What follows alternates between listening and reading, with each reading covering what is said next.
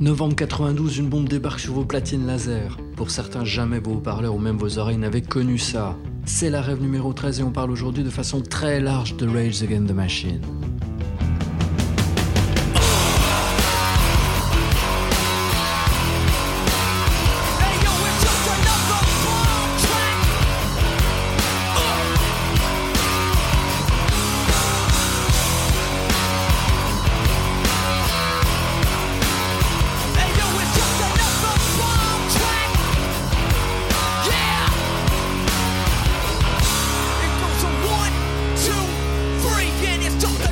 Cet épisode est spécialement dédié à Jiméo qui l'avait attendu depuis, oh mon dieu, tellement longtemps. Et ben voilà, j'espère qu'il te fera plaisir, j'espère que tu apprendras plein de trucs. Enfin, voilà, voilà, voilà. Plein de bisous d'ailleurs à tous les fans de Rage et des Prophets of Rage. On va parler aussi un petit peu d'eux en fin d'émission.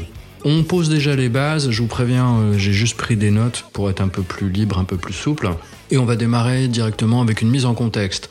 On est au début des années 90 et c'est un petit peu le chaos. On avait un mouvement très établi du métal, mais qui a fini euh, déjà par se tuer lui-même, et qui aussi se retrouve mis en concurrence avec le rap, qui après dix années de dur labeur, monte enfin et commence à occuper le devant de la scène. MTV commence à être attentif euh, un petit peu à ce qui se fait à ce niveau-là. Et euh, le rap n'est pas ingrat parce qu'il va y avoir des mélanges rock et rap. On pense par exemple à Fight the Power de Public Enemy. Safe to say that they would rather switch than fight.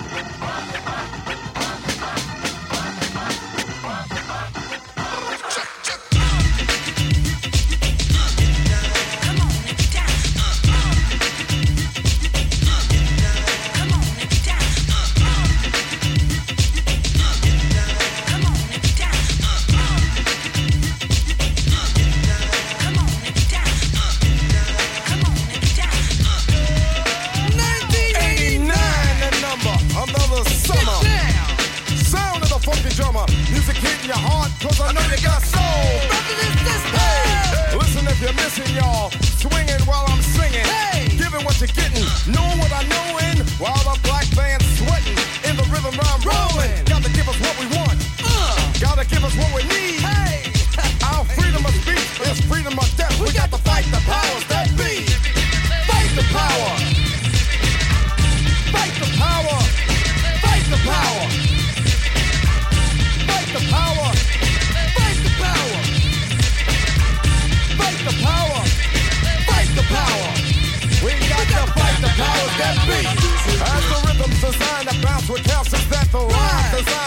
your mind now that you realize the prize arrived. We, we got, got to pump the stuff to make it tough. From the heart, it's a start, a work of art to revolutionize, make a change, nothing strange. People, people, we are the same. No, we're not the same, cause we don't know the game. What we need is awareness. We can't get careless. You, you say, what is this? my beloved? Let's get down to business. Mental self-defense of fitness. The rest the show.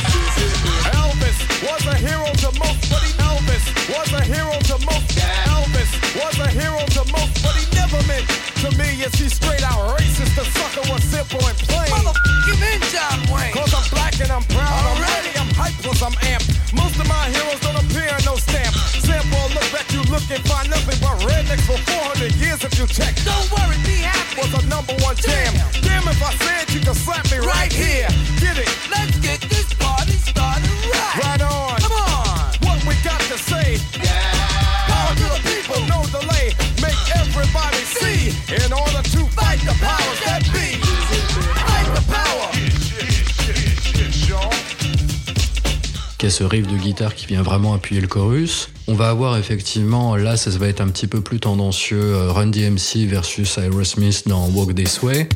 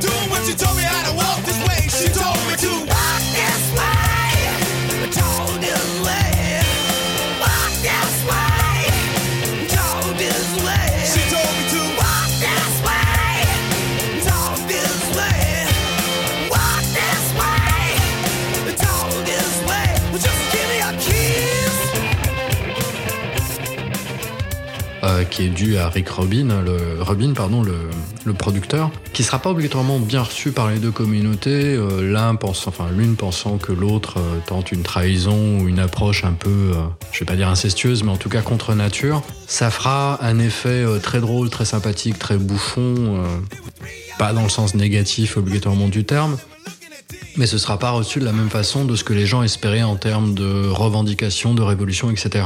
Donc ça va être un petit peu particulier. Le métal, lui, de son côté, se tire une balle dans le pied euh, très gentiment. Il devient extrêmement glam, il devient extrêmement posé. On va avoir du hard FM, donc euh, ça veut à peu près tout dire. hein. C'est du hard qui est fait pour passer à la radio, qui se vide de son contenu. On a des chanteurs qui passent plus de temps sur leur permanente que sur le contenu de leur texte. Même s'il y a des groupes que j'aime bien, hein, c'est les petits péchés mignons. J'aime beaucoup, euh, par exemple, White Lion.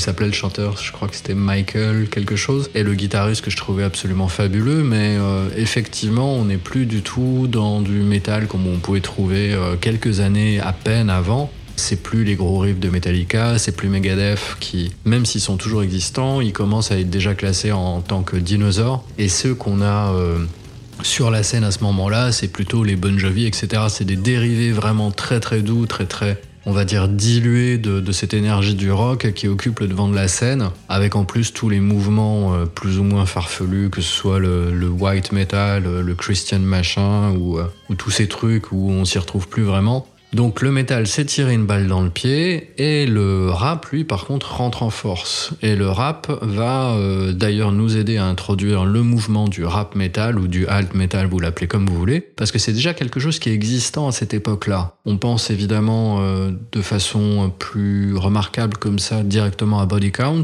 le groupe de Ice-T, et en particulier au morceau Body Count in the House, qui, euh, quand vous allez l'écouter, vous allez dire ah bah oui, ben Rage, ils ont tout repiqué sur eux. Yeah!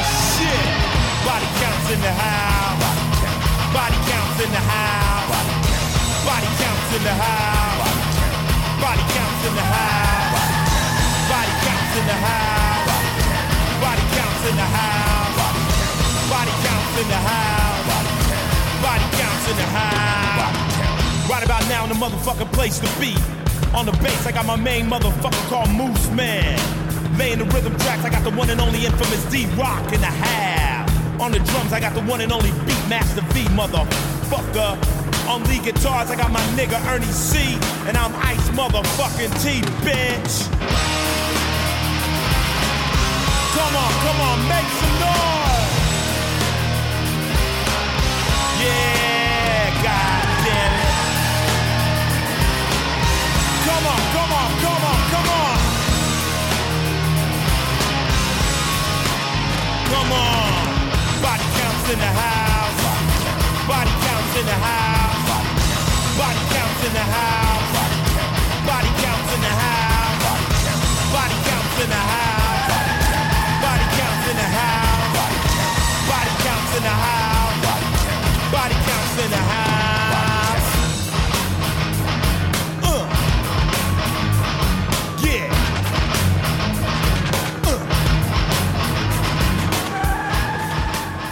Alors on va pas exagérer, en tout cas ils s'en sont très très fortement inspirés.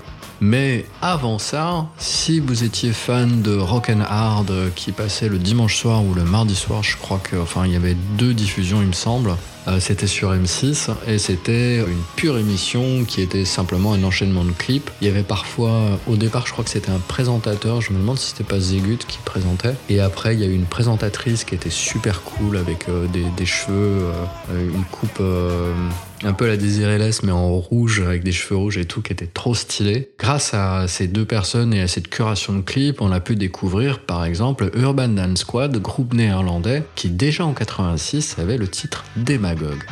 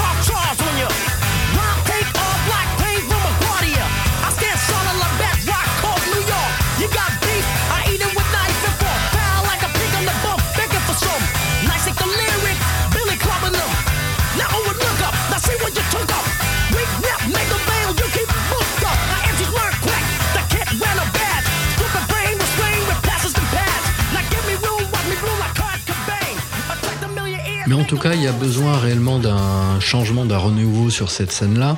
Donc, qu'est-ce qui va pouvoir sauver le métal? Eh ben, ça va être ça. Parce que si c'est pas ça, on a découvert que la scène de Seattle, qu'on connaît plus comme étant la scène grunge, en particulier avec Nevermind de Nirvana, qui a ses guitares extrêmement tranchantes, extrêmement lourdes, est plus intense et plus vivace et plus, et plus vecteur d'émotion en fait que le métal, qui encore une fois se, se détruit par lui-même parce que euh, au-delà justement de l'énergie que ça peut porter, il va y avoir tous ces concours de beats organisés par les guitaristes, à savoir qui jouera le plus vite et quelle méthode utiliser pour atteindre ce but, que ce soit le sweeping de Yngwie Malmsteen, bon même s'il a peut-être piqué à Gilmour, ça c'est autre chose.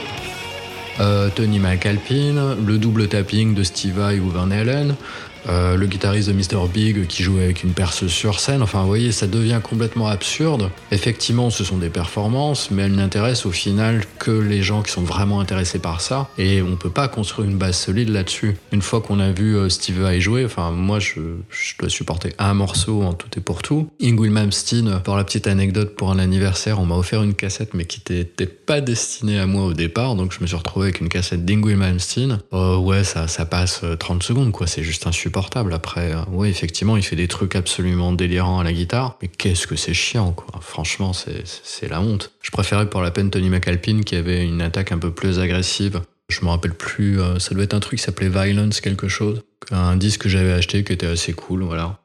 Et euh, bon, évidemment, euh, ce qui peut sauver le métal, c'est toute la partie euh, trash metal, death metal, etc. Mais c'était déjà des choses qui étaient à part. C'était déjà euh, de la musique qui s'intéressait à une niche du métal et qui restait toujours confidentielle, dont les gens peuvent citer deux ou trois noms comme ça, mais au final, euh, personne ne sait réellement ce qu'est ce mouvement-là. Il y a que les gens qui sont spécialistes qui, eux, ont toujours réussi à préserver ce domaine-là en ayant des espèces de ponts, par exemple avec du métal un peu plus établi, comme je disais tout à l'heure, avec Metallica, Slayer, Megadeth, etc.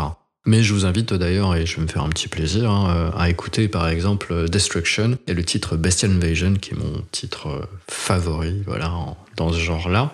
Et les gens pourront dire oui, c'est pas assez dev, c'est pas assez trash, bah tant pis, je m'en fous. Moi j'aime beaucoup Destruction et le titre Bestial. Invasion!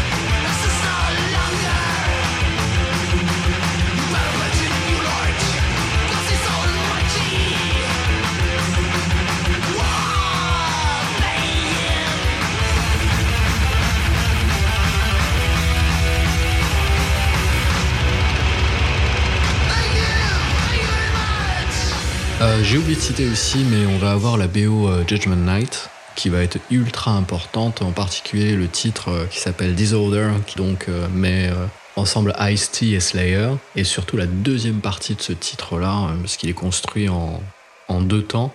Et la deuxième partie, c'est tout ce que j'aime, c'est du punk hardcore, c'est métal, c'est enragé, c'est ça pousse très très loin au niveau de la voix. Enfin bon, là, là c'est quelque chose qui m'emporte.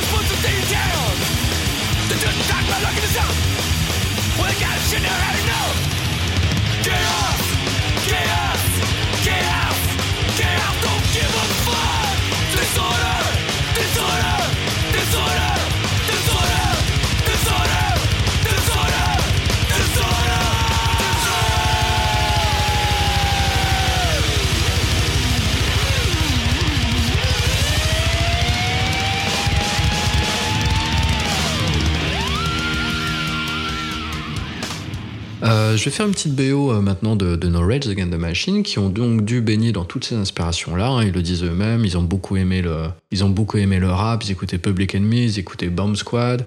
Ils écoutaient beaucoup beaucoup de choses. Alors à savoir parce qu'à l'époque il n'y avait pas vraiment Internet, donc euh, à savoir comment ils sont inspirés des autres trucs, est-ce qu'ils allaient faire fouiller les bacs, ça je pourrais pas vous dire de façon euh, exacte. Mais euh, en tout cas il y avait beaucoup d'influences qui, qui traînaient comme ça, beaucoup de choses qui se passaient à Los Angeles, beaucoup de choses qui se passaient aussi à Chicago. Et euh, je présuppose qu'ils ont dû croiser ces gens-là ou en tout cas entendre parler de ces gens-là à un moment ou à un autre pour vouloir faire ce style de musique-là. On, va juste traiter réellement notre duo gagnant, hein, Zach de la Rocca, Tom Morello, donc le chanteur et le guitariste des Rage Against the Machine. On commence avec Zach. Euh, c'est un métis, il vit dans le sud de la Californie. Enfin, il se partage entre le sud de la Californie avec sa maman et Chicago avec son papa. Euh, il vit assez mal le fait d'être euh, un enfant de couleur, hein, on va le dire, dans une banlieue très très blanche. Ça, il a pas, on a j'ai pas eu d'écho de violence faite à son, à son égard, mais il sentait qu'il était très différent et c'était un petit peu compliqué de trouver sa place pour lui. C'est sans doute qui va le motiver à euh, s'intéresser aux minorités, à défendre le droit de, des gens justement qui ne sont pas représentés dans la société. Et euh, c'est aussi sans doute ce qui va le lancer dans le punk hardcore parce que ça va être la première fois dont on va entendre parler de Zach, ça va être sur la scène punk hardcore et en particulier avec le mouvement Straight Edge, qui est euh, un mouvement dont on dit que Minor Threat, le groupe de punk, euh, est l'initiateur. Sans doute euh, parce que Straight Edge, ça vient d'une de leurs chansons. Et ce mouvement, si je le décris, je vais le décrire et vous allez penser c'est un mouvement très puritain. Pas d'alcool, euh, pas de café, pas de tabac, pas de sexe, euh, pas de viande. Sauf qu'il n'y a pas du tout de, de contenu religieux dans ce mouvement-là. Il y a un contenu effectivement spirituel qui est l'amélioration de la personne, l'amélioration de son comportement propre, être le plus droit possible pour euh, justement euh, ne pas trahir non plus les gens qui nous écoutent, etc. Et Zach de la Rocca, il va, joindre, il va rejoindre euh, le groupe Inside Out et il va sortir un EP, un six titres qui s'appelle No Spiritual Surrender, pas d'abdication spirituelle, qui est un putain de putain de EP. Hein. Ça sort en 88. Je vous joue le premier morceau là et vous allez voir, c'est comme de la bombe.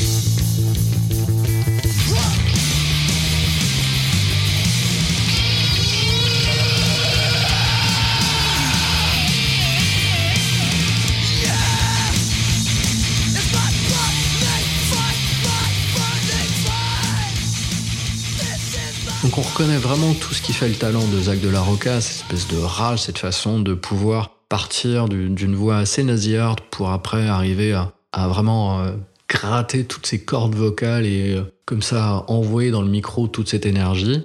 Et euh, hélas pour lui, mais tant mieux pour nous quelque part, euh, Vic Dacario, je crois que Dacaria, qui est le guitariste de Inside Out, va se barrer et euh, ça va beaucoup affecter Zach, qui va décider d'abandonner définitivement la scène punk hardcore pour se lancer dans autre chose. Donc on va le retrouver sur des scènes, là c'est un peu plus trouble, j'ai pas de nom à vous citer, mais en tout cas c'est en posant au micro sur une de ces scènes, je crois que ça se passe à Chicago, que Tom Morello va tomber dessus. Et parlons un petit peu de notre Tom. Alors Tom, c'est vachement marrant parce que c'est un gros nerd, dans le bon sens du terme. C'est un très bon élève. Il est dans l'Illinois, je crois qu'il est à Libertyville. Lui aussi est métis. Sa mère, qui est historienne, est aussi une militante très engagée. Et c'est suite à une manifestation au Kenya qu'elle va rencontrer son père. Mais euh, ils ne resteront pas ensemble. Alors voilà, le, le père décide de repartir au Kenya et ne veut pas reconnaître Tom. Donc elle l'élève tout seul. Elle va quand même le pousser à faire de très très bonnes études. Il sort euh, du lycée avec euh, un ticket d'entrée pour Harvard. Il sera le premier d'ailleurs de son lycée à rentrer à Harvard. Et il sera même le premier de la ville à ressortir diplômé de Harvard. Donc ouais, notre Tom Morello, il a un... Je sais plus ce qu'il a, je crois que c'est un truc en sciences politiques. Et euh, bah, ça tombe bien parce que la politique, ça l'intéresse vachement. Et le background avec sa maman, donc qui a été militante, c'est quelque chose qui lui parle énormément. Et il va euh, s'intéresser justement au texte de Zach. C'est en entendant Zach chanter qu'il va se dire Putain, il faut que je lui fasse de la musique pour l'avoir avec moi. Et euh, Zach, du coup, va être assez sensible à ça. Autre membre du groupe dont j'ai pas parlé, c'est Tim Comerford, qui est le bassiste, qui est un membre extrêmement important parce que Tim, on va le retrouver dans tous les projets qui vont suivre Rage Against the Machine. Donc Tim, en fait, c'est un pote de Zach, c'est un pote du lycée, un c'est un peu trouble, un peu obscur. On n'est pas trop sûr de comment ça se passe exactement. Sur Wikipédia, on dit qu'en fait c'est Tim qui aurait montré à Zach comment piquer de la bouffe dans, la, dans, dans les cantines, parce que euh, ils sont pas très riches. hein. Il faut, faut être très très clair là-dessus. La vie à Los Angeles, elle est pas facile. Et on dit donc une partie de l'histoire, on dit qu'ils se seraient liés d'amitié euh, suite à ça. Une autre partie de l'histoire dit simplement qu'ils étaient effectivement bien tous les deux au lycée. Et c'est Tim qui commençait à jouer de la basse, qui aurait euh, fait des échanges de cassettes, etc., de contenu musical en tout cas, et qui aurait fait le voilà que les deux euh, compères se seraient bien entendus mais n'auraient jamais joué ensemble. En tout cas, quand Zach euh, rejoint Tom Morello pour fonder ce que va être le proto euh, euh, Rage Against the Machine, il fait appel à Tim Comerford et Brad Wilk, qui est le super batteur des Rage, lui viendra beaucoup plus tard. C'est suite à une audition qui sera engagée. En tout cas, les compères sur, euh, sur l'idée de, de faire justement ce groupe Rage Against the Machine, qui doit son nom d'ailleurs à un texte de, de Zach de la Roca à l'époque où il était dans Inside Out, euh, sont établis à Los Angeles, à West Hollywood, si je me rappelle bien, en tout cas pour Tom Morello. Et euh, Tom, il se voit vraiment comme le DJ des Rage. Pour lui, ça doit pas être du métal pur et dur, il faut que ce soit quelque chose qui reprenne le groove et le funk du rap, mais qui prenne aussi toute cette euh, indentation, toute cette énergie qu'on trouve dans le métal. Et il se voit comme un DJ. Il se dit, ben les DJ font du scratch, donc il va vouloir scratcher effectivement, comme on peut l'entendre dans la plupart des, euh, des, des groupes de rap de cette époque-là. Et euh, c'est là où il va commencer à travailler cette technique assez particulière, assez étrange qu'on lui connaît, qui est euh, donc ce scratch qu'il va utiliser. Je vais pas trop rentrer dans les détails pour les gens qui sont profanes, qui connaissent pas comment une guitare électrique marche, et je vais pas trop m'aventurer dessus parce que ça doit faire bien 20 ans que j'ai pas touché une gratte électrique. En gros, vous avez deux à trois micros, on va partir sur deux micros sur une gratte électrique qui vont capter les cordes, le frottement des cordes. Le micro qui est situé le plus près du manche est celui qu'on appelle le micro clair et celui qui est situé le plus bas, donc près du chevalet, est celui qu'on appelle le micro euh, j'allais dire euh, distorsion. En tout cas, c'est un micro qui produit un peu plus de, oui, effectivement, de distorsion.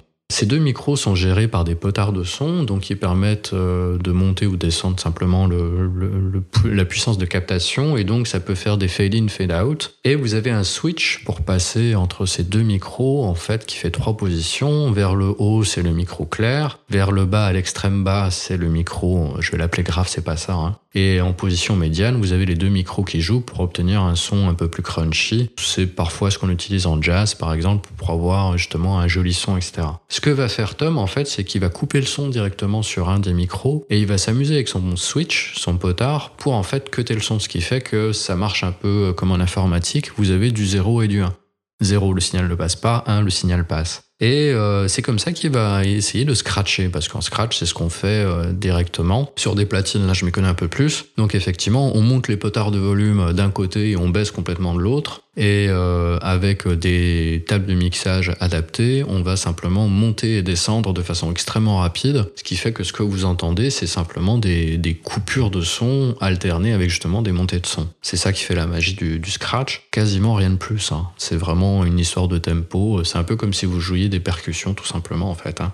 Ce que je trouve vraiment cool, c'est que Morello, du coup, il, va laisser tomber tout ce qui faisait un peu le côté euh, style métal, etc. Donc euh, pas de guitare au niveau des genoux ou en dessous du bassin, en tout cas. Lui, il va se dire, il faut que je sois efficace. Donc il va remonter la guitare. Donc quand vous le voyez, ben, il joue un peu comme un nerd. Il joue presque... La, sa guitare est à hauteur de ce que les bassistes font en général. Et euh, c'est des trucs qu'il va emprunter, par exemple, à Rocky George, le guitariste des Suicidal Tendencies, qui, pareil, lui, va monter sa guitare parce que lui, ce qu'il veut, c'est être efficace, c'est avoir des solos qui sont puissants, qui sont rapides, qui sont nerveux. Et il va pas commencer à gâcher tout ça avec des problèmes de style ou se casser le dos. Je vous invite à écouter ce qu'il fait sur euh, Rocky George, sur Lonely, par exemple, ou euh, Can't Break Me Down. Je sais pas laquelle j'ai choisi.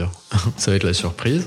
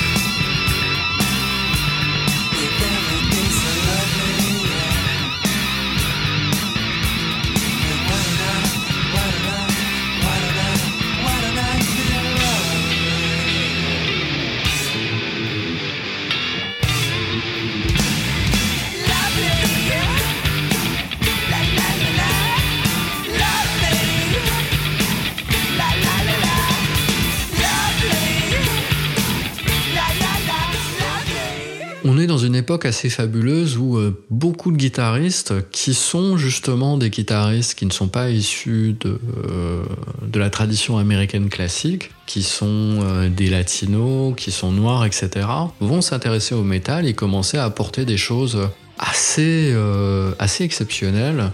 Je vous parle des expérimentations de Morello, il va y avoir les expérimentations du guitariste de Living Color, qui se retrouve aussi sur la BO de Judgment Night, la première soundtrack sortie.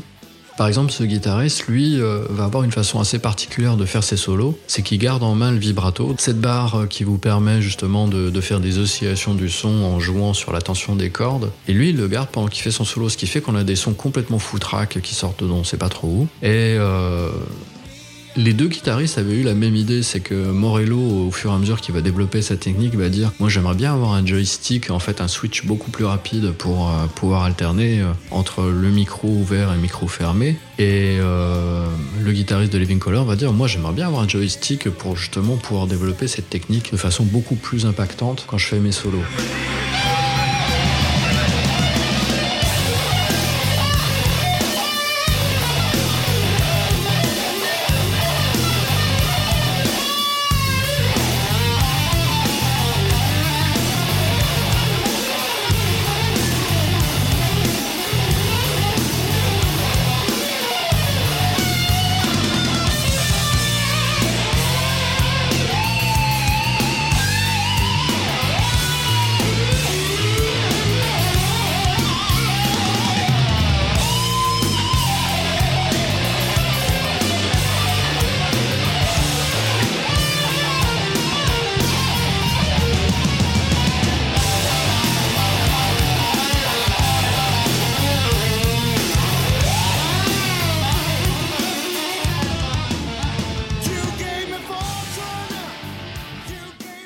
Sais pas pour le guitariste de Living Color, mais on verra que pour le deuxième album, Morello, il va avoir effectivement un changement dans son matos qui va lui permettre d'aller beaucoup plus loin dans ce qu'il cherche à faire. Mais on parle de ce premier album, on est en 92, c'est l'album éponyme, c'est le plus connu je pense pour euh, beaucoup de raisons différentes. Donc euh, belle pochette euh, qui a été pour moi un grand grand mystère. C'est que euh, pour la petite anecdote, j'avais jamais ouvert euh, le CD que j'avais. Je sais pas pourquoi, sans doute parce que j'avais peur de faire tomber le CD, euh, ce qui était un peu con, ou d'abîmer le, le dos de la pochette. Ce qui fait que j'avais pas reconnu du tout euh, cette photo assez emblématique, qui est l'immolation d'un moine, à, je crois que ça se passe à Saigon, pendant l'oc- l'occupation américaine. Et euh, c'est bien des années plus tard, euh, chez un pote, où euh, j'ai j'ai ouvert le, la pochette et j'ai dit Ah putain, c'est cette photo, mais oui, je vois ce que c'est quoi. Et c'était resté un grand, grand mystère jusque-là. Sinon, moi, la, première fois où j'ai entendu parler de Rage, j'imagine que c'est comme beaucoup de personnes de l'époque, sans être très précis ou très exact, je pense que ça doit être sur WFM hein, que j'ai dû entendre ça. Mais en tout cas, j'ai eu le CD, ça a été un de mes premiers CD, ce qui était déjà un grand événement, mais ce qui voulait dire aussi que j'allais beaucoup, beaucoup l'écouter. Et euh, en termes de souvenirs aussi, je me rappelle que quelques années plus tard, avec un pote de fac, on se retrouvait chez lui, je ramenais ma guitare, on se branchait sur son ampli, et on partait dans une espèce de routine où ça démarrait avec du Tostaki, des Noirs Désirs, arrivait ensuite euh, Know Your Enemy ou euh, Killing in the Name, et puis ensuite euh, on enchaînait peut-être avec du Red Hot, enfin du ACDC, etc. Lui euh, sur sa copie de, de guitare d'Angus Young, je sais plus que c'est, je sais plus ce qu'il a comme guitare Angus. Cette espèce de Gibson, vous voyez là. Et moi avec euh, ma espèce de guitare complètement pourrie qui s'appelait la Vintage qui était euh, ou la Vantage, je sais même plus, euh, qui était une espèce de copie euh, chinoise d'une guitare euh, quelconque dont je savais même pas d'où elle sortait, mais qui avait un très bon son parce que un très bon son parce qu'il y avait eu euh, sans doute un défaut de fabrication de cette guitare très très cheap qui faisait que les frettes étaient beaucoup mieux ajustées que sur les autres modèles. Et je l'avais eu d'occasion et c'était très cool. C'était mon prof de guitare de l'époque qui me l'avait recommandé. Et euh, bah voilà. Alors Morello il y a deux, deux trois anecdotes que je pourrais vous dire etc sur comment il a il a trouvé ses sons. Il y en a une qui est assez marrante. Je crois que c'est sur Killing in the Name où il dit qu'en fait il était en train de donner des cours à West Hollywood ben, pour gagner un peu de thunes hein, et devant un élève il voulait expliquer le, le, le drop tuning donc qui consiste en fait à désaccorder une corde au moment où tu fais un où tu grattes dessus pour avoir une espèce de son comme ça qui part. Euh, on l'appelle aussi le die bomb, c'est ce que vous avez dans Lonely Boy par exemple des Black Keys. Et euh, Il est parti comme ça, il lui montrait un truc, puis il a trouvé le riff et de ce qu'il raconte, il aurait sorti son enregistreur cassette, il aurait laissé tomber le cours quelques instants, il aurait fait ça et puis après il aurait fait bon, on reprend le cours maintenant. Et il serait arrivé le lendemain en disant bah tiens, j'ai le riff de, de Killing in the Name. Mais en tout cas, cet album est juste incendiaire, c'est des paroles sulfureuses, c'est, inflammable au possible, ça a marqué tellement, tellement de gens, euh, que ce soit Bomb Track, Know Your Enemy, Killing in the Name, Wake Up, que vous retrouvez évidemment euh, sur Matrix euh, ou sur le JDG, ça dépend euh, d'où vous tirez vos inspirations. Mais on, on est vraiment sur euh, quelque chose qui va être une révolution. Non pas encore une fois en termes de musique, parce que ça existait déjà, même si c'était moins connu, mais en termes de parce que Zach de la Rocca va aller dire des choses qui ne sont pas communes à cette époque-là. Dans Bomb Track, on défend euh, les militants, euh, les manifestants du Pérou qui sont emprisonnés par la police. Dans Killing in the Name, on pointe du doigt les tendances euh, assez suspicieuses qu'ont les... Enfin, ce rapprochement assez suspicieux qu'ont les policiers de Los Angeles avec le Ku Klux Klan. C'est ce qui est dénoncé dans cette chanson-là. Et dans euh, Know Your Enemy, c'est, euh, si je me trompe pas, c'est une chanson un peu plus globale qui met en accusation tout le système, que ce soit le, système scolaire, etc. etc. Euh, autre petite, euh, petite anecdote, je les donne un petit peu dans le désordre, hein, c'est comme elles me viennent. Dans Know Your Enemy, c'est vachement intéressant parce que pendant très longtemps, euh, moi qui n'étais pas très familier de, de Tool et de, de Maynard, je- j'ai pas su que c'était lui qui chantait ce, fameux passage euh, très très doux, vous savez, et avec ce hurlement de ouf, je pensais que c'était Zach, et ben non, c'est pas Zach, c'est Maynard de Tool euh, qui est là, qui s'est invité. We don't need the key, we'll break it.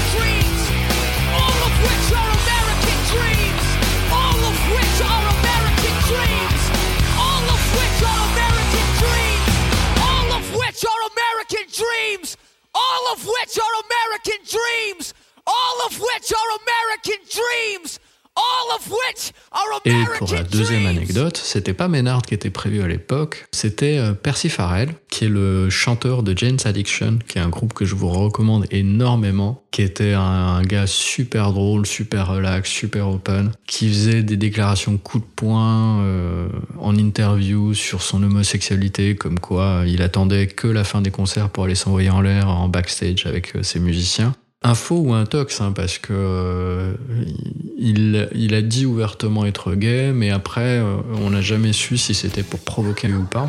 En tout cas, c'était un gars qui était, que je trouvais vraiment génial à l'époque, et son groupe était super, super fun, quoi. C'était le. C'est du Red Hot en plus punk.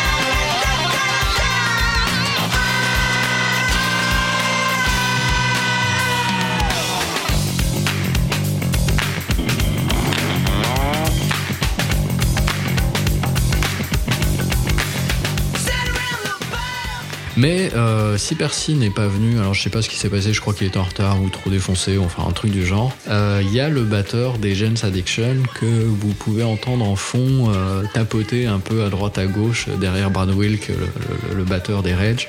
Euh, une chanson extrêmement importante qui pour moi est ma favorite, ça va être Freedom, qui est la dernière chanson, la chanson de clôture de cet album éponyme, qui est dédiée à Léonard Pelletier, qui est un militant de l'AIM, donc euh, l'American Indian Movement. Donc, Léonard Pelletier est un Amérindien ou un pré-natif américain. Voilà, vous choisissez comment vous préférez euh, l'appeler qui euh, a été enfermé euh, suite au meurtre de deux agents du FBI en 75 ou 76. Euh, meurtre dont voilà la paternité n'est pas clairement établie. C'est lui qui aurait pris un petit peu pour l'ensemble des gens. Je vais pas trop rentrer dans les détails de ça. Évidemment, Zach de la Roca s'engage pour l'innocence de Léonard Pelletier et déclare une conspiration du FBI pour garder cette personne-là en prison parce que Léonard Pelletier est enfermé à vie, il est toujours pas sorti. Chaque fois qu'il a fait une demande de remise en liberté, elle a été refusée. La dernière euh, par Barack Obama, cher président adulé. En tout cas, ce que je peux dire de cette affaire, c'est que c'est euh, simplement une histoire qui a connement démarré pour une sorte de botte volée et je vous laisserai regarder un petit peu ce que vous pouvez trouver sur Léonard Pelletier. C'est un titre de 7 minutes et quelques qui est absolument fabuleux, qui, qui représente tout ce que j'aime dans, dans Rage, les montées, la puissance, l'engagement, la voix de Zach qui est ouf, euh, les guitares, euh, c'est pareil. Et il y a même des, petits passages comme ça, euh, je vais pas dire en solo de batterie, mais de Brad Wilk qui sont super bienvenus avec la basse qui vient de temps en temps ponctuer les temps.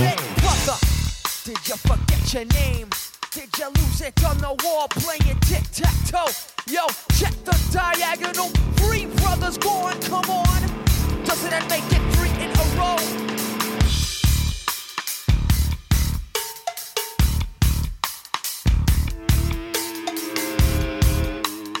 C'est un morceau qu'ils ont cherché à garder euh, vraiment en intégral. Ils ont ils se sont battus longtemps. Alors je sais qu'il y a une version de 4 minutes euh, complètement tronquée qui a réussi quand même à sortir histoire de, passer en radio chez voilà les radios qui toléraient rien du tout. Excusez-moi, mon ventre gronde. Vous bazardez cette version-là, elle vaut rien du tout. Il faut vraiment se baser sur la version de 7 minutes.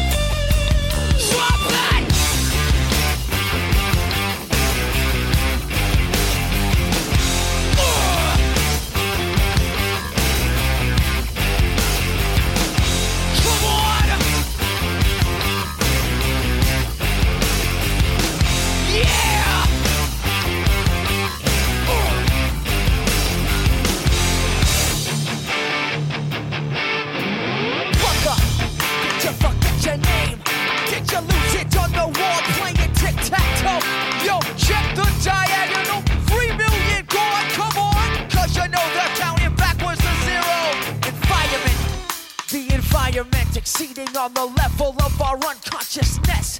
For example, what does the billboard say? Come and play, come and play. Forget about the movement.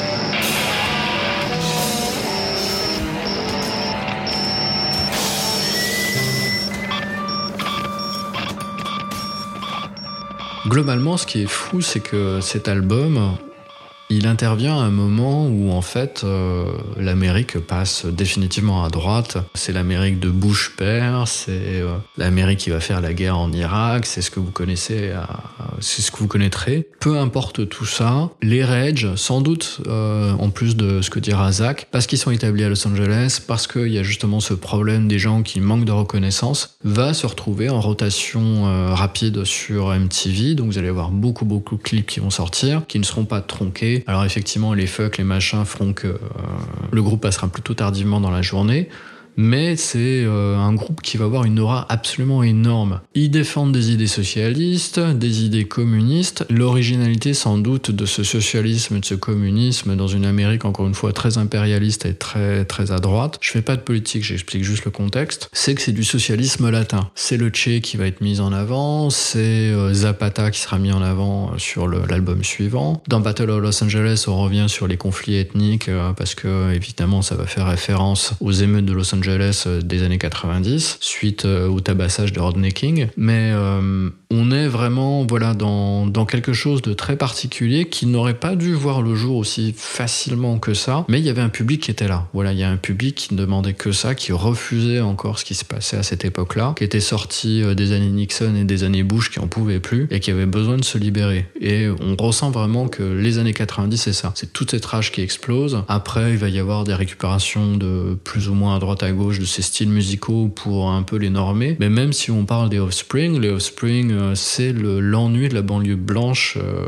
américaine. Donc euh, vous voyez un petit peu le, contexte va vraiment favoriser des choses qui peuvent paraître inattendues. Autre chose, une petite anecdote supplémentaire, en 2009 au Royaume-Uni, un couple a lancé sur Facebook en fait un espèce de challenge. Vous avez ce qu'on appelle la Christmas Song qui doit être donc la chanson qui sera le plus vendue à Noël. Et en général, ce qu'on fait, c'est qu'on reverse les bénéfices de, la chanson à des associations pardon, caritatives. Et euh, il y a un couple qui va démarrer une espèce de campagne complètement ouf pour que Killing in the Name soit numéro 1 en chanson de Noël. Ils vont grave y arriver parce que c'était une chanson de X Factor euh, qui devait passer normalement et qui va se retrouver mais complètement éjectée euh, par le titre des Rage.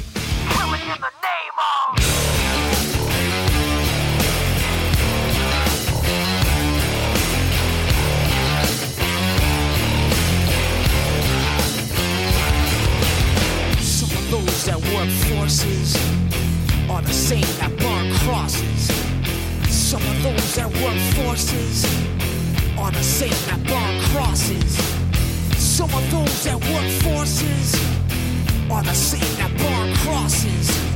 Some of those that work forces are the same that burn crosses.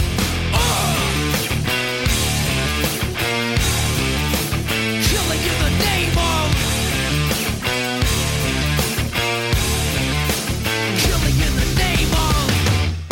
you do what they told you.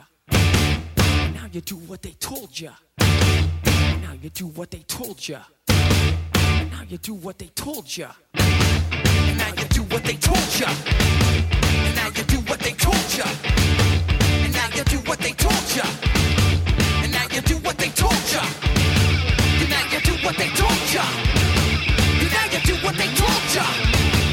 Now you do what they told you. You. Those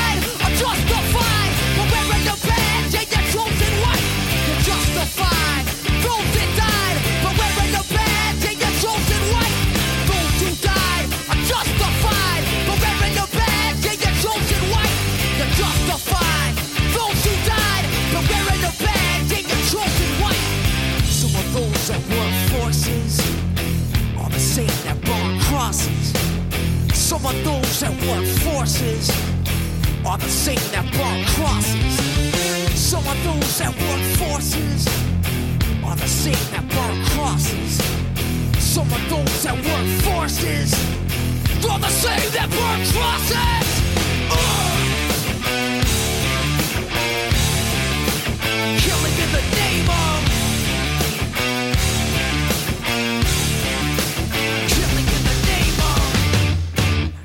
they told you.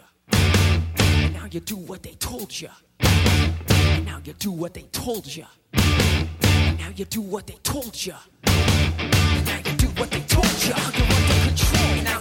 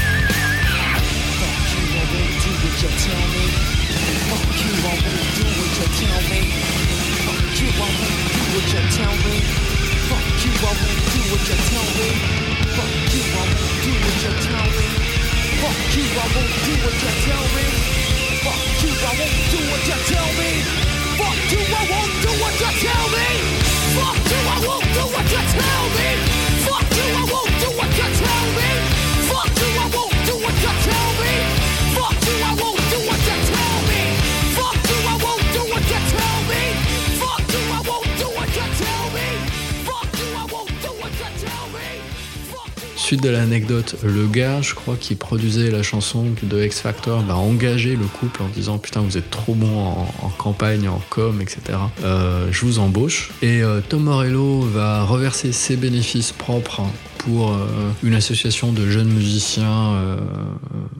Voilà, en disant que c'était une idée super cool, qu'il n'y avait pas de, il y avait pas de bif vis-à-vis des gens de X Factor, on lui s'en foutait, c'était pas, pas son problème. Il était content, sincèrement, que des gars aient réussi à faire ça, il trouvait que c'était un vrai tour de force, mais euh, voilà, il n'y avait pas de, pas d'hostilité, et il reversait ce qu'il avait gagné euh, pour une association qui doit s'appeler Youth Music, un truc comme ça, je crois. Et euh, dernière anecdote, toujours à propos de ce titre et à propos de ce- cet événement de 2009, ça a été la plus grosse perte de paris enregistrée au Royaume-Uni, parce que vous savez que les, Britanniques sont très parieurs, ils parient un peu sur tout et n'importe quoi. Et donc il y avait des paris qui avaient été engagés sur le numéro 1 de la Christmas Song, et je crois qu'ils ont fait perdre plus d'un million de livres à l'association des parieurs, qui s'est fait complètement baiser euh, quand euh, Killing in the Name est passé numéro 1. Voilà, c'était juste la petite anecdote drôle et euh, le côté un petit peu anti-système qui a toujours été défendu par, par Zach et Tom Morello. En tout cas, suite à cet album éponyme, donc là on revient en 92, les Rage font une tournée qui va être épuisante, qui sera euh, assez compliquée à gérer déjà parce que les membres se connaissent relativement peu. Les engagements politiques de Zach vont vraiment très très loin. Vous avez compris que c'est juste noir ou blanc pour lui, hein, en tout cas à cette époque alors que Morello est un peu plus en demi-teinte. Il y a des tensions dans le groupe euh, qui sont sans doute ressenties pour le concert de Paris. Là, je fais juste appel euh, aux vieux souvenirs d'un copain à moi qui les avait vus et qui avait dit euh, voilà, j'étais très très déçu par le concert parce que ça a duré 45 minutes en tout et pour tout. Zach de la Rocca, entre chaque chanson, il avait les bras croisés et il attendait l'air un peu vénère. Et Tom Morello, il passait son temps à se réaccorder entre chaque titre. C'était pas assez bien rodé, il devait être extrêmement fatigué, il s'attendait pas à ça. C'est évident que ça leur est tombé sur le coin de la gueule euh, pour toutes les raisons que je vous ai expliquées. Quand des années après euh, va sortir en plus Matrix,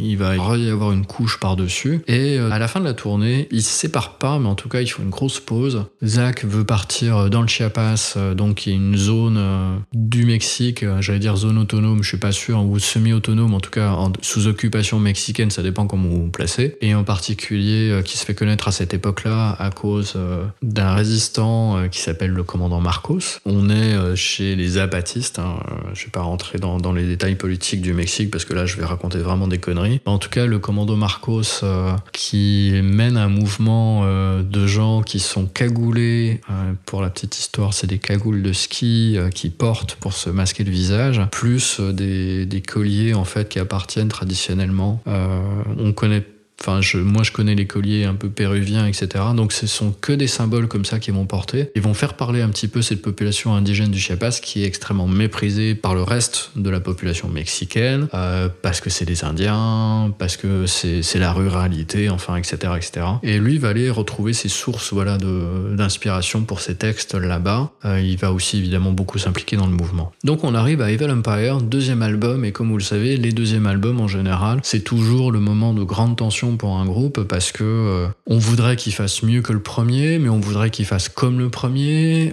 Donc, en règle générale, les deuxièmes albums sont toujours décevants en perception du public et ça va pas manquer pour ce deuxième album de Evil Empire qui pourtant est mon préféré parce que les Rage vont partir sur quelque chose de très très très différent du premier. Tom Morello va évacuer énormément de choses euh, qu'il avait faites. Il va arrêter d'utiliser euh, de la distorsion. Il va en utiliser, hein, mais il va pas utiliser la distorsion extrêmement lourde, extrêmement pesante qu'on peut avoir pour aérer vraiment le son. Il va laisser plus de, de responsabilité à Tim Comerford, donc le, le bassiste, qui va constituer vraiment la charpente de quasiment tous les morceaux, accompagnés évidemment de Brad Wilk. C'est eux qui vont vraiment porter le truc. L'emplacement des micros dans le studio, vous l'entendez, sont très différents, alors qu'on avait un son très clair et très net sur euh, le premier album. Là, on va avoir quelque chose de beaucoup plus punk, justement, avec euh, des mélanges beaucoup plus, j'allais dire, plus subtils, mais c'est pas ça en fait. C'est-à-dire que vous avez l'impression que la captation s'est réellement faite sur le moment. Il y a quelque chose de plus naturel en termes de son, et du coup, vous avez plus de bruit aussi qui ressort. Les voix sont un peu plus noyées, tout est un peu plus foutraque. Et c'est ça vraiment qu'ils vont rechercher. Et je vous dis, là, Tom Morello, il va,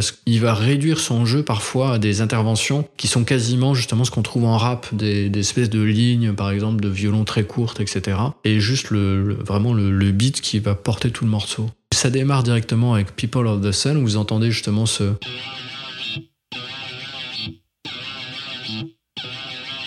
cette espèce de truc qui m'a fasciné pendant des années où je comprenais pas et je comprends toujours pas d'ailleurs comment il arrive à tirer ce son là je vois bien ce qu'il joue les notes ça c'est pas un problème. Mais par contre euh, qu'est-ce qu'il va utiliser pour faire ça? Est-ce que c'est sa voix mi couplée à sa voix wah avec la pédale de son ça je saurais jamais. Mais en tout cas ce morceau complètement ouf qui ouvre l'album People of the Sun qui évidemment parle des, Indiens du Chiapas hein, comme je l'ai comme je l'avais dit précédemment qui euh, va vraiment donner le ton de ce nouvel album qui s'appelle Evil Empire, qui a une superbe pochette. Euh, c'est d'ailleurs euh, celui que j'ai en vinyle. Voilà, ça doit être le seul des, des Rage que j'ai en vinyle, que j'adore. Même si c'est pas l'album le plus homogène en termes de titres. hein. J'avoue qu'il arrive un moment où je vais laisser tomber euh, vers la fin, etc. Donc je sais pas trop ce qui se passe sur la fin, mais par contre, tout le début, c'est juste un, un bonheur fou. Au moins jusqu'au cinquième titre. Donc People of the Sun va vraiment laisser la responsabilité à la basse et à la batterie. Il va y avoir juste cette intervention de la guitare.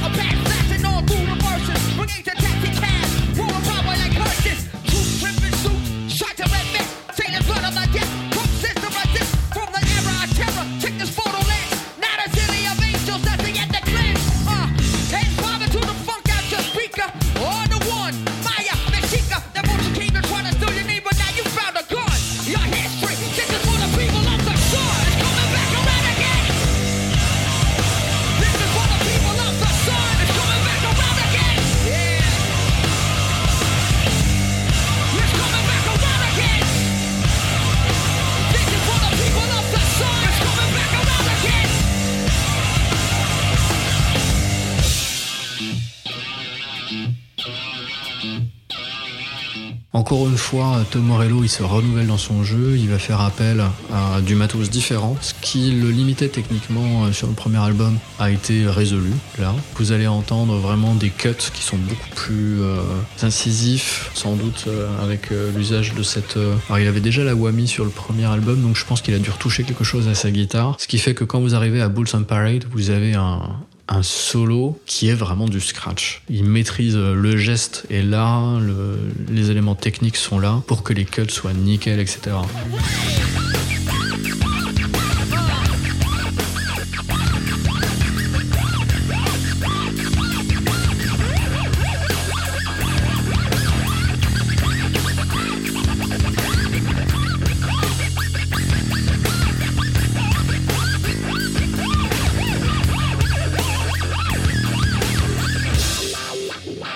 Si vous étiez à Prophet Rage euh, voilà, début août, vous avez vu que Tom Morello, en plus, a cette particularité de pas utiliser, enfin de pas gratter les cordes avec cette main droite sur la plupart de ses solos. hein. Il utilise sa pédale de son, etc. Mais il joue vraiment main gauche et il cut avec son switch.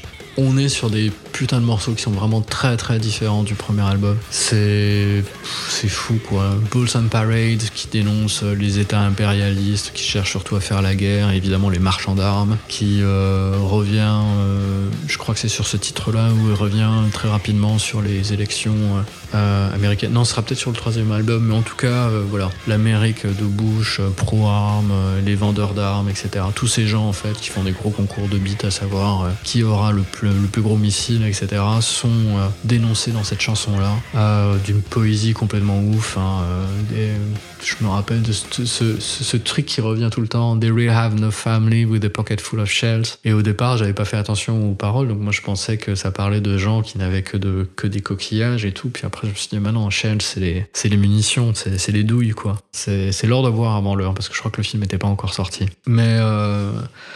Voilà, c'est et encore une fois, c'est complètement ouf. Les, les sons sont partent dans tous les sens. Enfin, il y a un truc complètement fabuleux. On a l'impression que la guitare est tout le temps désaccordée, mais c'est pas le cas. Et on arrive à mon morceau euh, favori de Two Rage, qui est Tie Me, qui est la célébration de la mort de Nixon. Si vous voulez savoir de quoi parle ce titre, voilà. C'est un peu morbide, mais en même temps, c'est très joyeux parce que Zach sait bien euh, nous rappeler qui était Nixon. On est vraiment dans le punk pur. Même si Zach avait abandonné la scène punk hardcore, je pense que là, il a dû vraiment se faire plaisir parce qu'on est carrément là-dedans. C'est la basse de, Tim qui, encore une fois, porte tout le morceau avec ce riff absolument incroyable.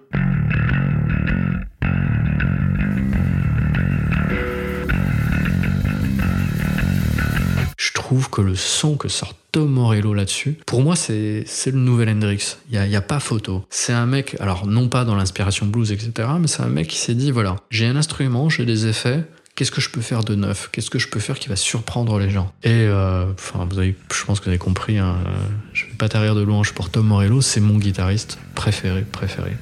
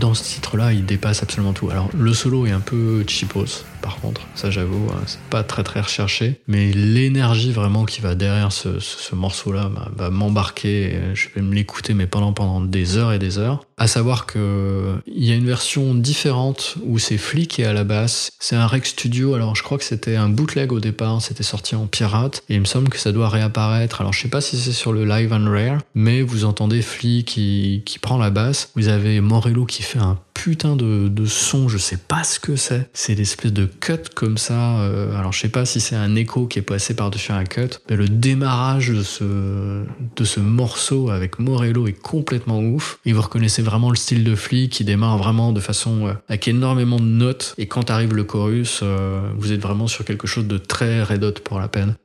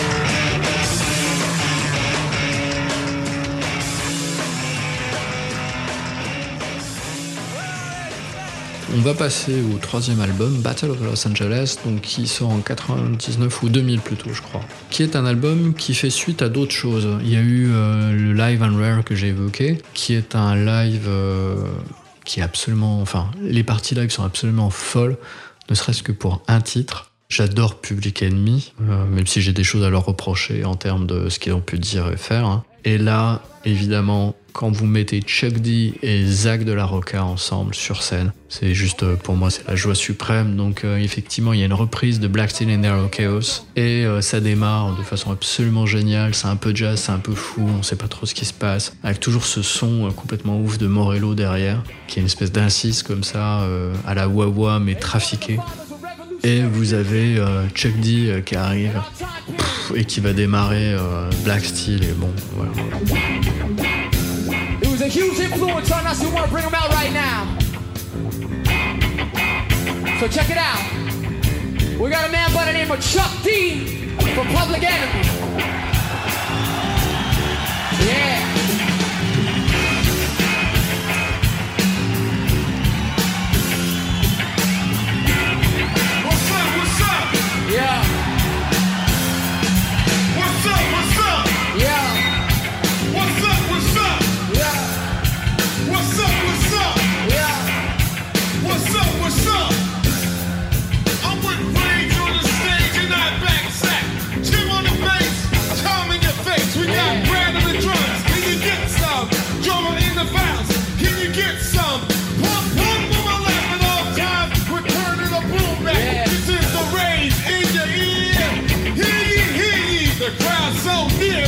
But you still don't hear me.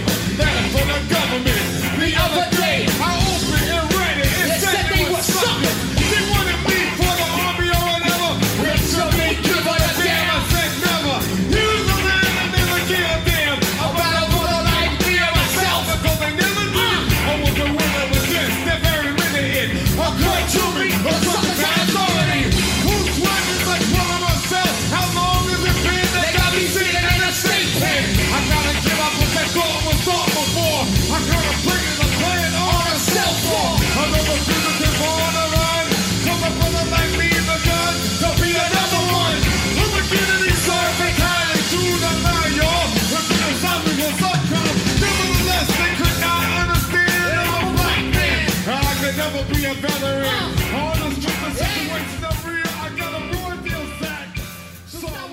Démarrage, c'est juste parfait, de chez parfait.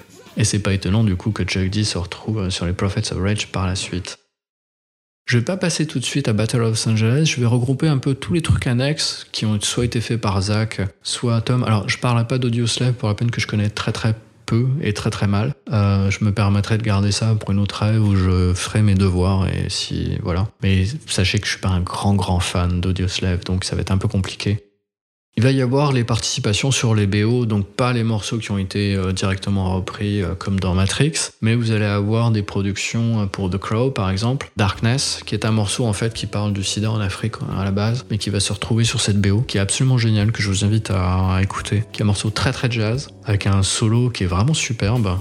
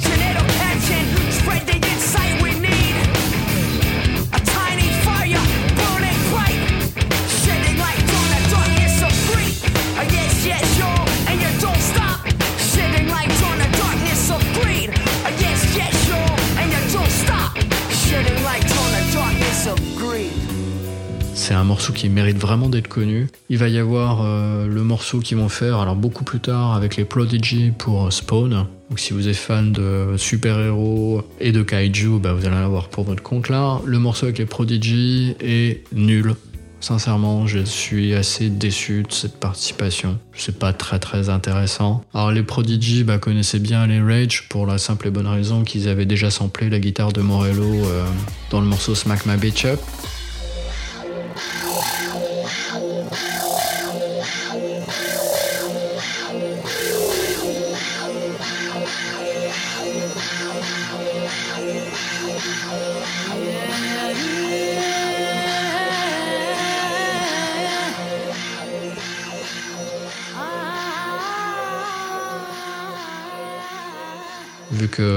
Vous entendez, l'espèce de wah-wah que vous entendez, ben, ça vient de Bulls on Parade, euh, qui a été ralenti. Par contre, il va y avoir le morceau No Shelter qui est beaucoup plus intéressant, qu'ils vont faire pour Godzilla, qui encore une fois fait appel à des recherches sonores assez, assez surprenantes. Voilà, c'est un bon morceau. C'est pas le meilleur morceau, mais ça passe super super bien, je trouve.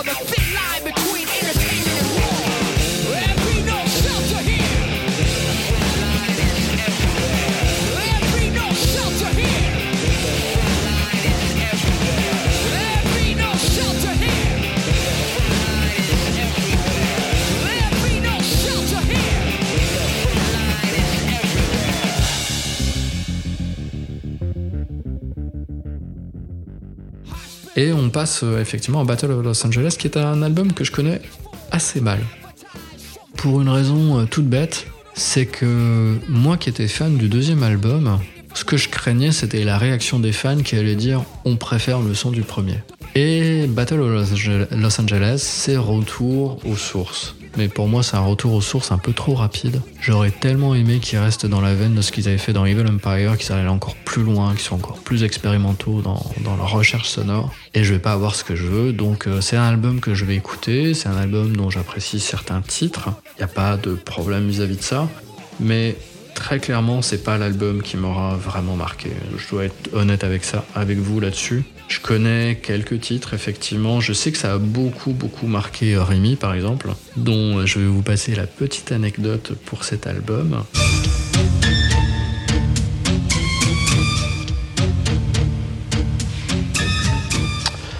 Bonsoir. Le magazine Perdu de Recherche euh, va tenter ce soir de redonner un peu de joie de vivre à une personne. Et cette personne, ce soir, est un cas unique.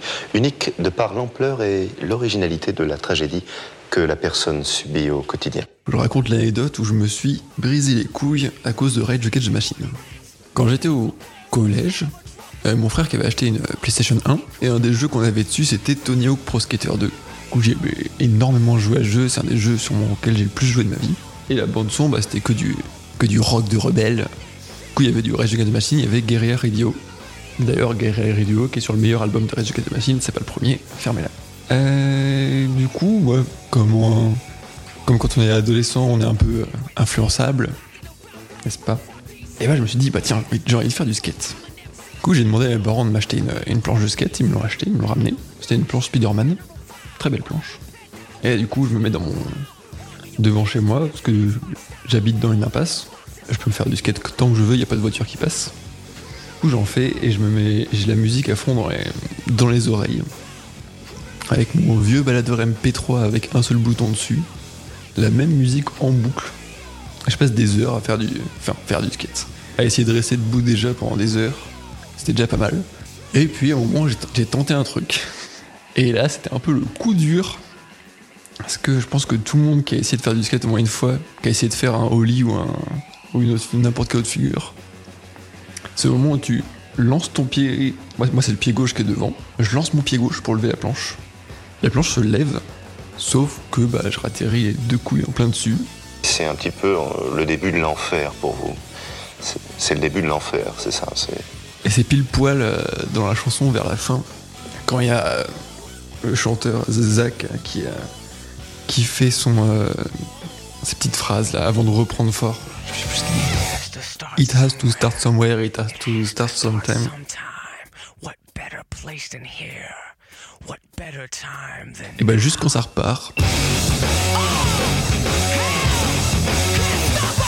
éclaté les couilles. C'était un beau moment. et J'ai eu très mal. C'est c'est horrible.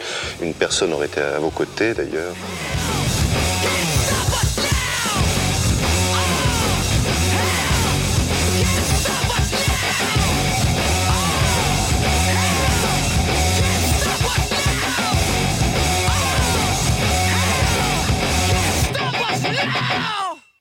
Et donc moi, effectivement, ça n'a pas fonctionné de la même façon. En plus, euh, j'étais euh, déjà beaucoup dans la musique électronique à cette époque-là, en particulier sur un drum and bass, euh, qui était vraiment un truc assez fou. Et j'en profite pour vous dire que Zach de la Rocca aussi s'est un petit peu intéressé à la drum and bass, peut-être parce qu'il avait eu vent de ce que faisait un groupe britannique, un groupe, une association de musiciens britanniques qui s'appelle Asian Dub Foundation, qui avait aussi un MC avec une voix très très haut perchée comme ça, mais qui en même temps avait une patate énorme, Didar en, en l'occurrence. Et euh, Zach de la Rocca va poser sur un morceau de Ronnie Size euh, sur l'EP Represent, et il va faire une chanson qui s'appelle Center of the Storm, qui est assez fabuleuse, qui a le défaut de tous les morceaux de Ronnie Size, c'est d'être euh, cyclique très vite. Ronnie Size se fait pas chier. Une fois qu'il se dit euh, j'ai un putain de riff, et ben, il le fait juste boucler. Et euh, je vais vous passer deux minutes, voilà, comme ça, histoire que vous ayez bien la rage, bien un truc bien vénère, etc.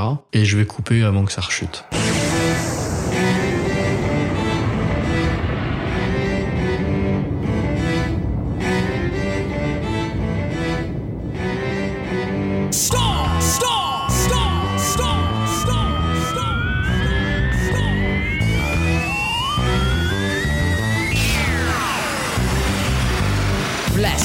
Vision, not sketch. A war cry can't rest. Across frequencies, east and west style. Raw adrenaline, let's tap the vein. Mainline resistance, meditate, maintain. To settle no matter of pop scatter of blood loss. No matter of fact, no love lost. See me clock the steely lock of Mussolini's ill logic on the minds of the flock. No line divide violence and reason. Soul is killing season is freezing. So zero degrees and cold. There's 41 reasons to bash back. No one follow Diallo to the grave fade to black. I'm all city is heavy. I drop elephant shit. Smear the face of a fascist priest pulpit. So to the mayor, may I say I endorse the wholesale murder of your force, of course. Cause peace is a in New York. Burn them white rocks, clock cord, don't choke. If you smell smoke, I dip my tongue in gunpowder, then I clear my throat. The aggravator, two shit spitter. Mob like goody while my hoodie hide my eyes. The critics rush me like salmon rusty as I enter the center of the storm with size. Enter the center of the storm with size. Enter the center of the storm.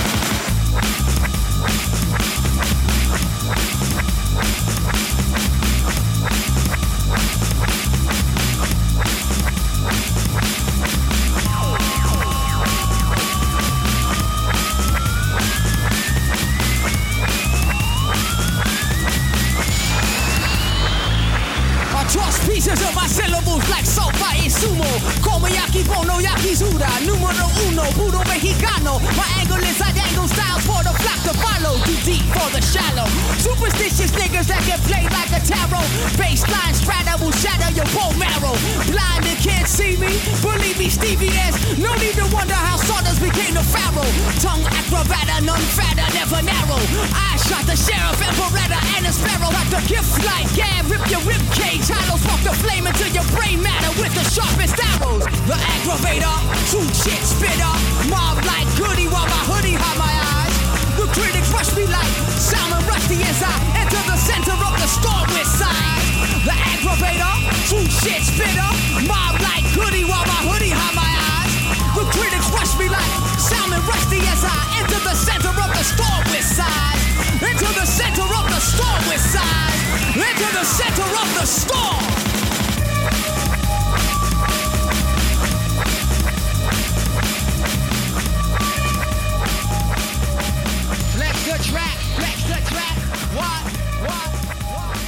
Et donc effectivement, euh, je pense que Zach a dû trouver ses influences euh, dans les ASM2 Foundation, qui est un groupe encore une fois fabuleux, qui est un groupe très revendicatif aussi.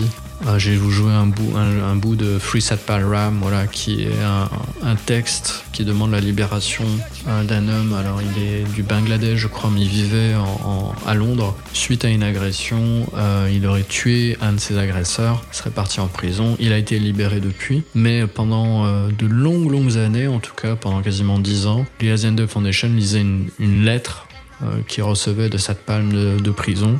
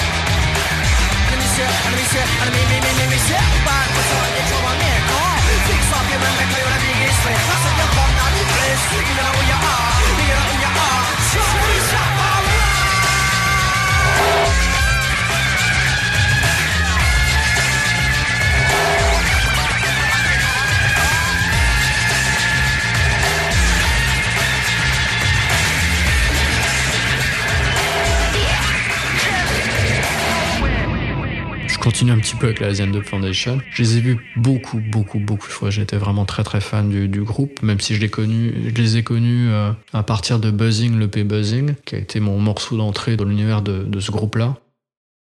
C'est un groupe sur lequel je vais énormément transpirer. Ce sera mon, mon groupe de rattrapage pour ne pas avoir transpiré sur, sur Rage, sincèrement. Il y avait euh, tout ce que j'aimais, euh, l'électronique était folle, les guitares étaient folles, les gars étaient super engagés. Et Didar, ce gars avec cette voix nasillarde, était tellement magnétique sur scène. Je me rappelle d'un concert à la boule noire euh, où j'étais allé avec le guitariste d'un groupe dans lequel j'avais joué. C'était pour Fortress Europe. Je dis putain c'est con, Didar, il est parti du groupe. euh, je suis pas très fan des nouvelles voix, des nouveaux MC et tout. Et le bonheur que ça a été quand j'ai vu Didar arriver. Et il a, il a tout pris. Il, a, il y avait les autres MC qui étaient effectivement là, mais euh, c'était lui la star parce qu'il arrive à tellement bien porter les morceaux, les textes. Et quand ils ont joué cette Palram, en plus c'était euh, DJ Fresh qui était au platine. Donc euh, pff, c'était dantesque, quoi. Et euh, c'était juste ma petite parenthèse, euh, je suis parti ailleurs. Mais dans Battle of Los Angeles, on va avoir. euh, donc, c'est un album qui fait référence déjà, évidemment, aux émeutes de Los Angeles, comme je l'ai dit précédemment. Et.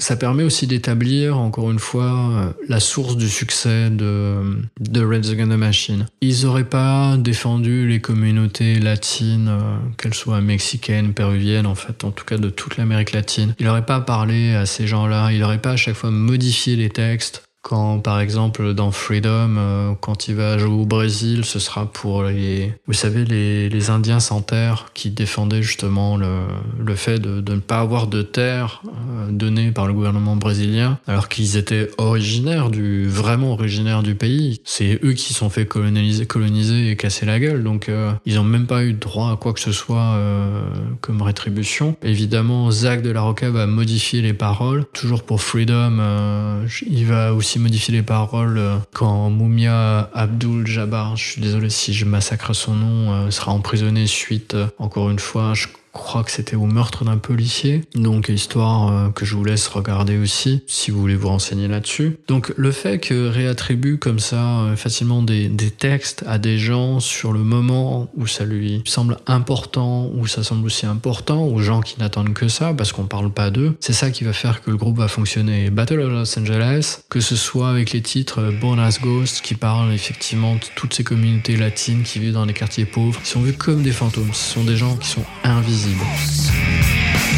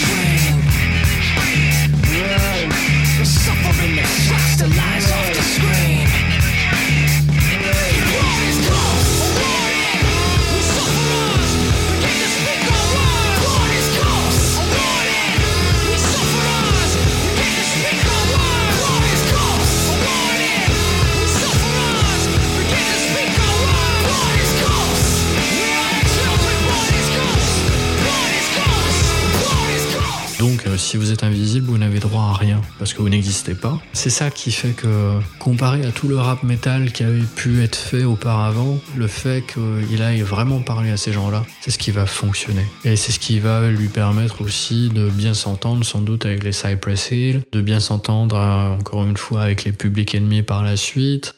Vous voyez, d'arriver à concilier toute cette Amérique qui n'est pas d'accord avec ce qui se passe avec son gouvernement. Donc j'ai parlé de, de Born as Ghost. Vous avez évidemment Guerrilla Radio, qui est un titre extrêmement important. Encore une fois, c'est un album qui est vraiment cool, mais pour les gens qui l'ont utilisé comme port d'entrée. Pour moi, c'était surtout du premier album refait un petit peu différemment. C'est, vous avez joué aux jeux vidéo, c'est sur euh, San Andreas, c'est sur, alors je sais plus lequel, et sur Guitar Hero. Je comprends parfaitement que, que vous soyez rentré euh, dans Red Against the Machine avec euh, Battle of Los Angeles. C'est normal que ça vous parle. À savoir qu'en plus, nous, dans la version européenne, on a le titre No Shelter, celui qui a été fait pour Godzilla. Donc euh, voilà, c'était une raison de plus peut-être qui vous avait amené à récupérer cet album-là. Alors je pense que j'ai peut-être oublié des anecdotes. J'ai effectivement oublié de parler de l'anecdote qui concernait le tournage du clip de Slipknot in Fire.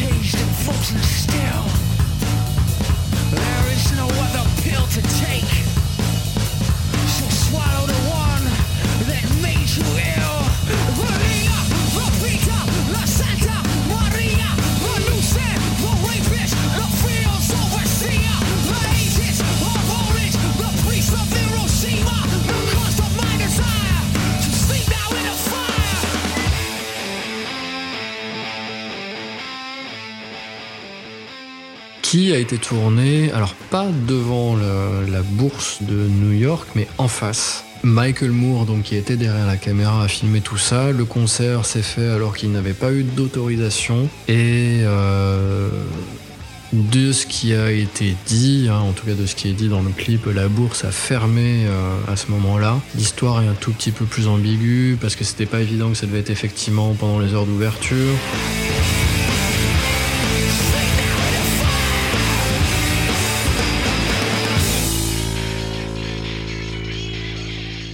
Donc effectivement, je suis en train de vérifier sur Wikipédia en même temps pour voir si euh, tout était légende ou pas. Mais non, non, c'est effectivement euh, fait authentique. Donc euh, j'avais toujours eu quelques doutes vis-à-vis du tournage de ce clip-là parce que Michael Moore a toujours tendance un peu trop à forcer le, trait, même s'il fait des très très bonnes choses. Et euh, effectivement, il y a des gens qui ont cherché à pénétrer dans la bourse. hein, euh, donc le concert était fait en face, ils n'avaient pas l'autorisation, ils ont fait leur truc, etc. Et ce qui aurait forcé l'évacuation, effectivement, suite à la psychose des attentats du World Trade Center. Donc c'est vraiment quand même un ouf fait qu'on doit à ce groupe-là. Euh, c'est pas tous les jours que vous entendez un groupe euh, arriver à interrompre une séance de la bourse et à la faire fermer momentanément, même si j'imagine que ça n'a pas eu d'énormément d'impact. C'est des choses qui sont effectivement un peu perdues, un peu noyées maintenant et euh, ça peut rendre un tout petit peu nostalgique. Mais bon, ne soyons pas trop parce qu'il y a encore plein de belles choses à découvrir. Suite à cet album studio, ça va être le dernier album studio vraiment de production, on va avoir un autre album qui s'appelle Renegade, qui est aussi un album studio mais deux reprises. On va avoir du MC5, on va avoir du Dylan, si je me trompe pas, et on va avoir du Bruce Springsteen, et c'est vachement important, je crois que c'est Ghost of Tom Joad qui,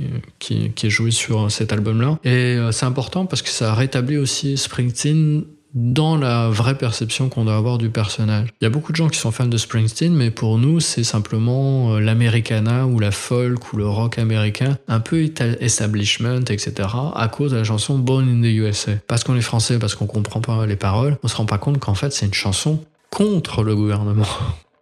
Qui, qui parle justement de, de tous ces Américains qui ont été exploités, qu'on a envoyés à la guerre, qu'on a fait trimer, qui sont revenus, qui sont déçus, etc.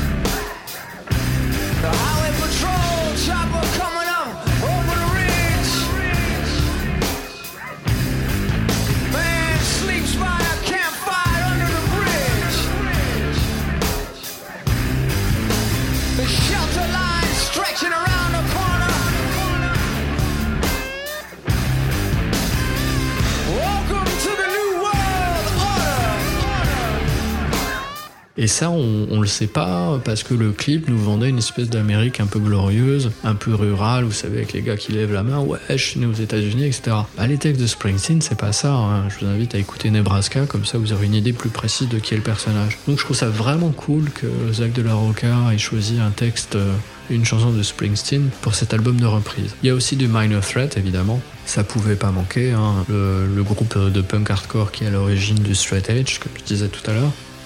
Cet album de reprise clôture vraiment l'aventure euh, Rage Against the Machine, même si vous allez avoir peut-être d'autres choses qui vont ressortir, mais qui ont dû être produites avant. Nous reste aussi un album live qui est vraiment très cool, euh, qui est peut-être pas euh, le meilleur en termes d'énergie, mais c'est celui qui a la meilleure captation, c'est ceux qu'ils ont choisi effectivement. Vous avez aussi les Rage qui apparaissent sur l'album Free Tibet, qui était un événement organisé, c'était sur une journée ou deux journées, qui était organisé par les Beastie Boys. Voilà, autre chose extrêmement importante dont on parle assez peu, parce que pour nous maintenant euh, le Tibet, ben, on se dit ouais c'est un truc euh, chinois, mais à l'époque c'était pas du tout le cas. hein. Euh, Il y avait des films qui étaient faits dessus, je pense au film avec Brad Pitt par exemple. Il va y avoir tout ça, les Rage ça s'arrête. Tom Morello repart sur un projet différent avec Audio Slave, donc je vous dis que je connais assez peu. Ça va durer pas mal de temps, ça va vraiment bien marcher parce que c'est Chris Cornell, donc c'est l'alliance de Soundgarden et de Rage Against the Machine. On annonce en 2009 ou 2011 une reformation des Rage Against the Machine. C'est la maman de Tom Morello qui vient sur scène l'annoncer. C'est ma copine qui m'en a parlé. Vous pouvez trouver la, la vidéo sur YouTube. Paraîtrait que c'est très mignon de voir cette petite dame euh, dire bah voilà, les Rage Against the Machine se reforment. Ça ne durera pas très longtemps hélas, mais de toute façon Morello est reparti sur un projet qui euh, va être une espèce de compensation pour les gens qui ont raté toutes ces années Rage Against the Machine. Ce sera les Prophets of Rage avec Chuck D et Beryl au micro. C'est un combo ultra bon. Je les ai vus sur scène euh, ben, le 8 août là, ou le 5 août, je sais plus exactement.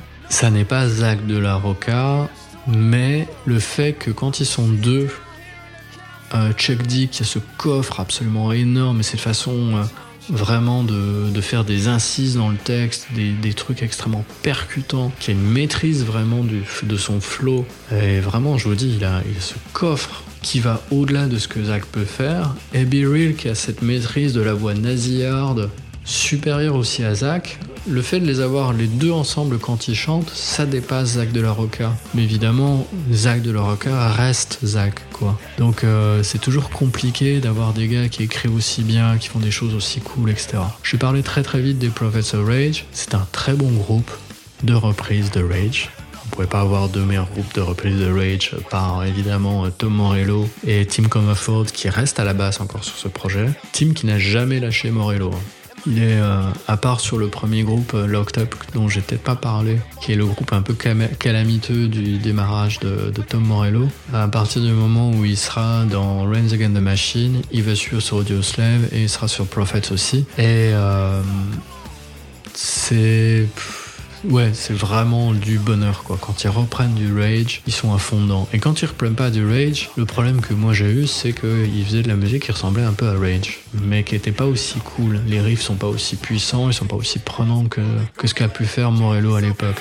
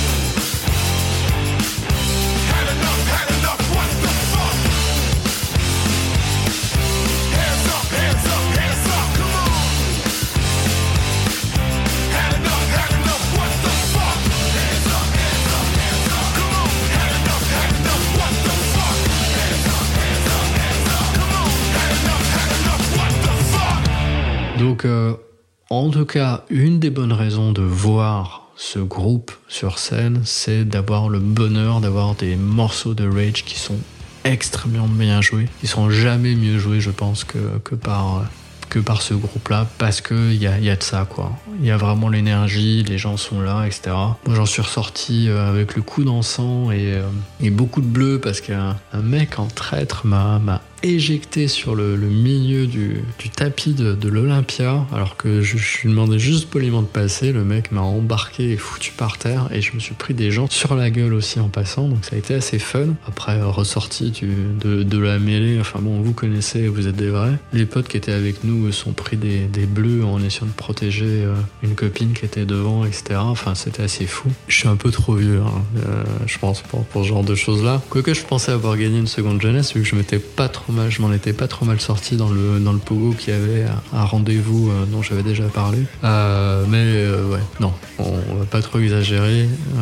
Il faudrait que j'ai- un peu plus d'entraînement, j'imagine, pour pouvoir tenir ces sessions assez bourrines. Ça a été un pur moment, je me suis vraiment éclaté. En plus, c'était un, un cadeau d'anni- d'anniversaire un peu tardif, donc j'en ai vraiment, vraiment profité. Et je vous recommande sincèrement, si ils repassent, d'aller les voir. Ils font quelques petites maladresses, je pense. Mais encore une fois, euh, c'est un peu particulier, ça va dépendre de votre perception personnelle. Euh, Chuck D fait semblant de mitrailler la foule. Alors euh, en France, ça passe de façon un peu particulière. Be Real est arrivé avec un kéfier et des lunettes de soleil, vous savez, le truc d'Arabie Saoudite. Et moi, quand j'ai vu ça, j'ai pas pu m'empêcher de penser aux journalistes qui s'est fait démembrer par un prince, enfin or- sur les ordres d'un prince saoudien, parce qu'il avait juste dit Je suis pas sûr que la gestion de ces affaires euh, soit euh, la plus limpide et la plus correcte. C'est tout ce qu'il avait dit, le gars. hein. Il s'était retrouvé euh, blacklisté et euh, le mec s'est fait euh, tuer comme un chien dans une ambassade en Turquie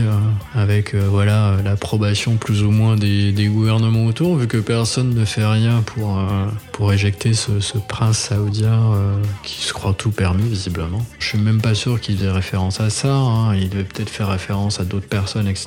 Peut-être qu'il faisait référence à des gens qui sont en Irak. J'en sais rien. Mais moi, j'ai pas pu m'empêcher de penser à ça et ça m'a pas spécialement mis à l'aise au début. Par contre, Morello, il était à fond gilet jaune. Pendant deux fois, en tout cas, il avait euh, sur un papier scotché derrière sa guitare des petits mots. Donc, euh, la première, c'était soutien ou vive les gilets jaunes. Et la deuxième, c'était pour autre chose. Je sais plus exactement ce que c'était. Je crois que c'était euh, un truc euh, contre Macron, il me semble. Je, veux pas dire de conneries. hein. Les gens qui étaient là-bas euh, se rappelleront. Et j'essaierai de vous retrouver la setlist parce qu'on a une copine qui a fait la photo de la setlist, histoire que vous ayez un peu l'idée de ce qui s'est joué ce soir-là. Et puis voilà. Bon, allez, je vais, vais pas traîner plus longtemps que ça. J'espère que cette rêve vous a plu. Euh, je vous souhaite de sortir beaucoup, d'écouter beaucoup de Rage Against the Machine. Encore une fois, Jiméo, merci d'avoir demandé euh, une rêve sur Rage. Ça fait grave plaisir de reparcourir toutes ces années euh, et toute cette musique fabuleuse de ce groupe non moins fabuleux. Je fais quelques petites annonces concernant les podcasts fiction. J'en avais déjà un petit peu parlé. J'ai beaucoup avancé sur pas mal de choses. Je n'annonce toujours qu'un chiffre très inférieur à mes 8 que je devais sortir avant la rentrée. Pour la simple et bonne raison que j'ai demandé des retouches parfois à des gens et j'ai demandé des choses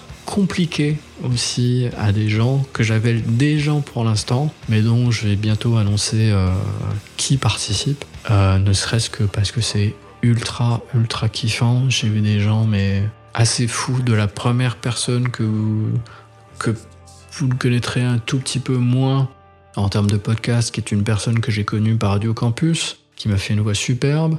Euh, pour les gens qui nous me connaissent moi et ma compagne, ben il y aura ma compagne aussi. Donc là voilà, je peux je peux parler au moins de ce que fera ma ma compagne. Vous aurez sa voix sur un des podcasts et il y a des invités. J'ai eu deux invités exceptionnels sur euh, un podcast qu'ils vont faire ensemble, enfin un épisode, une fiction qu'ils vont faire ensemble, et un épisode que une des personnes va faire seule. Cet épisode est déjà monté, il est vraiment vraiment cool, j'adore. J'attends que celui qui doit faire ensemble, qui est très compliqué à mettre en place, euh, soit fait. Voilà, j'attends un, un audio euh, d'une des personnes. Mais ça a été euh, Ça a été extrêmement touchant déjà parce que c'est des gens qui se débrouillent euh, beaucoup mieux en termes de qualité, en termes d'imagination, en termes de tout. Et arriver à avoir les deux personnes en même temps sur un épisode, c'est vraiment cool. J'espère que ça vous plaira. Ça va sortir euh, fin septembre sur campus. Je vous tiendrai au courant par la suite à savoir s'il faudra aller sur le fil de campus pour retrouver ces podcasts pour ceux qui rateront le direct. J'aurais bien aimé que vous puissiez tous les écouter quasiment à la suite, mais je vais pas me gâcher non plus le truc. Je sais qu'en termes de communication, ne serait-ce que pour la radio, ne serait-ce que pour moi aussi, ça a besoin de se construire au fur et à mesure. Il faut que les gens aient le temps de partager, dire tiens, on va retrouver ça, etc.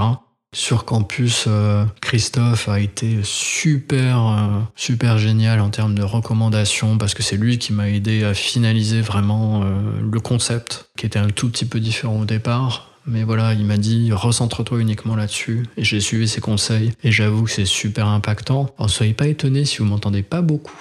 Hein Euh, c'est normal. Donc euh, voilà, je vous annoncerai tout ça, je vous dirai euh, allez écouter tel épisode, etc.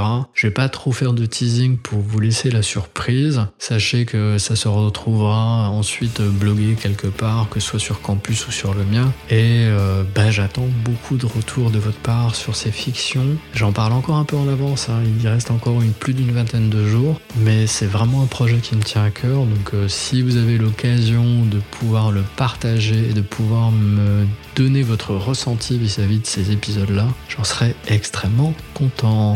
En tout cas, je vous dis à très très bientôt. Je vous embrasse très très fort.